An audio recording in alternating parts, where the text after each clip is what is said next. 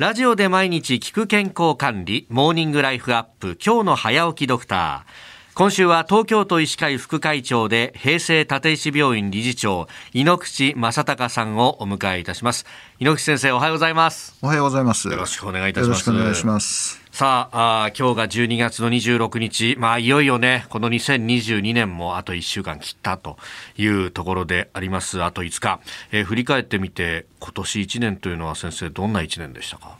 オミクロン株で始まったんですけれども、はい、まあ、すごい感染力があったと、えー、で第6波、第7波が来たんですけれども、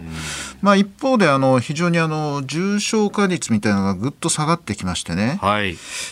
新型コロナの感染症の出口としては、やっぱりその重症化が予防される、もしくはその死亡者が少なくなるっていうのが一つの出口になるだろうと思ってましたんで、うん、出口が見えてくるのかなっていうふうにはちょっと思ったんですけどね。ええまあなんか期待外れな感じで はっきりとした出口はまだ見えてない感じですかね。はい、そういう印象です。はい。これね、あの今、まあね、現状の感染状況についても、まあ、今週じっくりと伺っていきますが、どうですか、気になる医療の状況だとか、動きというものを考える医療はですね、あの先週、はい、あの我々医療提供体制のところは、あのアラートをかけて赤色を最大警戒レベルまで上げたんですけれども、はい、これはあの今、新型コロナの感染症だけではなくて、ええ、冬場に起こりがちな脳卒中だとか、心臓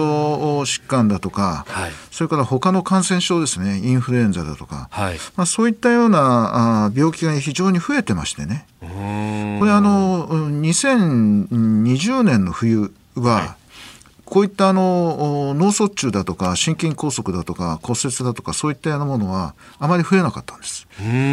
それはなぜかというと、はい、人の出がぐっと収まったんですね。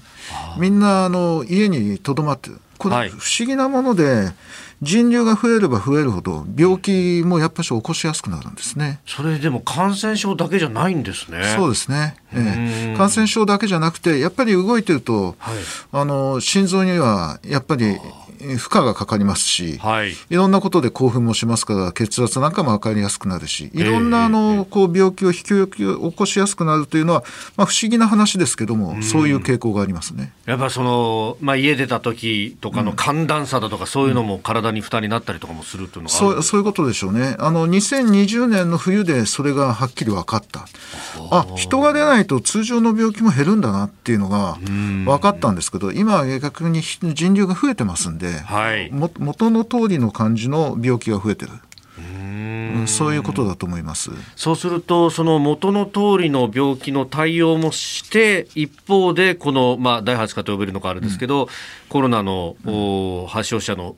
増加にも対応していくと。ということに今なっちゃってるんですね。そうなると、やっぱりその赤い色が出るっていうのも、まあ、まあ、ある意味、ね、そうならざるを得ないといういや、もう本当に申し訳ないんですけれども、もうそろそろなんとかしろよと皆さんお思いでしょうが。大変なんですね。でも、あのそうやってお話を伺うと実はその中身の部分っていうのもいろいろ変わってきてるところがコロナだけじゃなくていろんなところに対応しなきゃなんなくなってきてる、はい、その通りです。はいはあ、どうですか？先生としてはじゃあこの1年も常に新しいことと向かい合ってきた1年であるってことですか？そうですね。あのうんよくあの危機はあの違う顔をしてやってくるっていうのはあまあ、あの経済の方で使った言葉ですけれども、はい、このコロナの波はその波ごとに違う顔をしてるんですよね。今回の第8波と、まあ、言われるものも違う様子をしてる。だからだ前のかつてのあの経験の準備がですね、はい、それだけでは追いつかないっていうことが必ず起きるっていうのがこの新型コロナのすごいとこですね。ええ。さあ今週は、まあ、このね、えー、足元の今の現状、この先というところも含めて伺ってまいります、えー、東京都医師会副会長井ノ口正隆さんでした。先生明日もよろしくお願いします、はい、よろしくお願いします